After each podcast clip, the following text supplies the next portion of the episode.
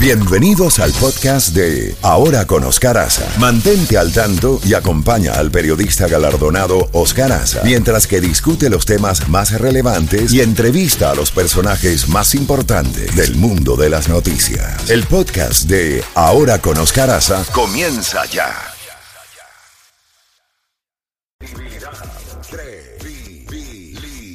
Escuchas a Oscar Aza. Oscar Aza en la Z mañana.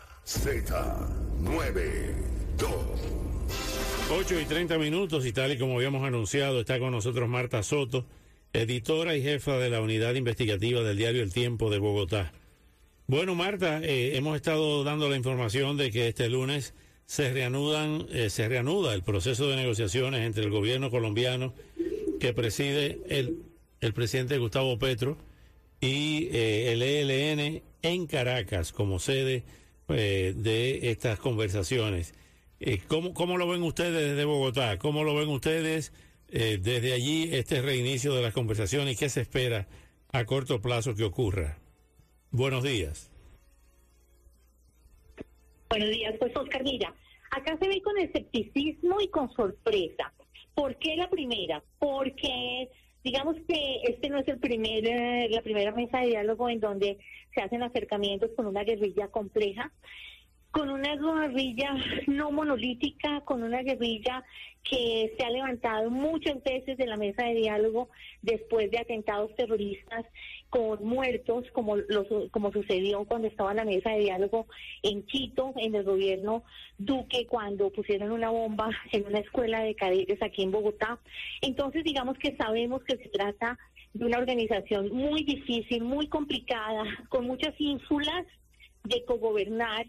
Entonces, esa es como la primera parte. Con sorpresa porque, además de lo que ya se preveía, y es que el nombrar a alguien muy cercano a él, que es Alex Guerrillero Oti Patiño, ex miembro Se cayó la llamada, parece. Sí, vamos a Sí, se hacer cayó la la corrección. llamada. Vamos, chef, a ver si la podemos retomar.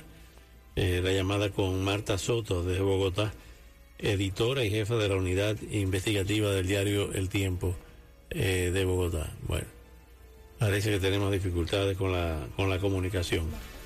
Eh, justamente eh, ese, ese reinicio, ella lo sintetiza diciendo que en Bogotá ha sido tomada estas, estas negociaciones, esta continuación de las negociaciones con escepticismo y con sorpresa.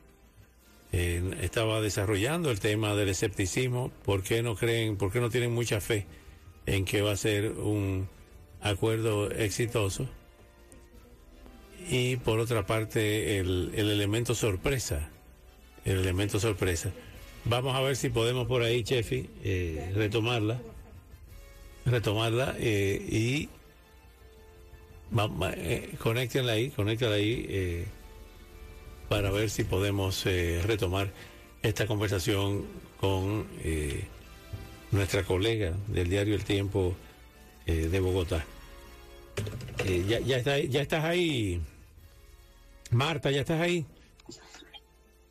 Aquí estoy. Perfecto. Me, me hablabas de que eh, ha- había sido tomada este reinicio de las conversaciones eh, desde en, en Caracas con escepticismo y con sorpresa. Eh, El escepticismo lo estabas explicando, pero ¿por qué el factor sorpresa? El factor sorpresa porque algunos creen que en una jugada maestra, en un cálculo político, eh, el presidente Gustavo Petro logró sentar o invitar como negociador a una persona de la entraña de la derecha en Colombia. Y estamos hablando de José Félix Laforí, ni más ni menos que el presidente de eh, Fedegan, que es la Federación de Ganaderos, un hombre muy cercano a Álvaro Uribe, y esposo ni más ni menos que de la, senadora María Fernanda Cabal, que en este momento encarna la oposición. Entonces, para muchos fue una sorpresa que eh, lo invitaran y que él aceptara.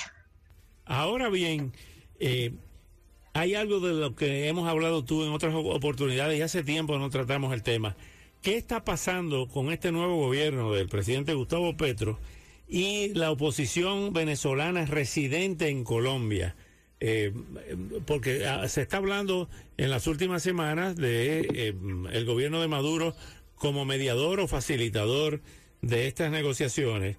Pero ¿qué, qué se sabe eh, de Julio Borges y de esos dirigentes del caso de monómeros con la nueva administración de Gustavo Petro? ¿Cuál es el estatus en estos momentos de esa otra situación de la realidad venezolana, colombo-venezolana?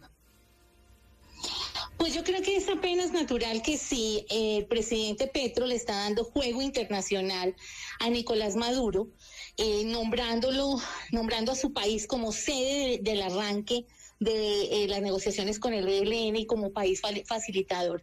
Es obvio que se está tomando eh, distancia de Guaidó y de todo lo que suene a ese sector eh, de la política venezolana.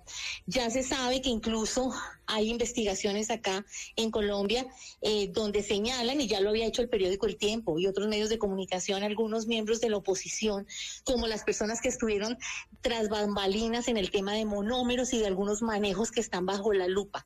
Y monómeros es una de esas, eh, digamos que de esos objetivos comunes que ha trazado Petro para revivir con Venezuela, pasando por la explotación de gas, pasando por la apertura de la frontera. Entonces, digamos que no creo que estén eh, los vientos favorables para todo lo que sea Guaidó y oposición, eh, por lo menos en que tiene, en lo que tiene que ver con Colombia, porque seguramente se reconocerá de nuevo y se entregará la administración de monómeros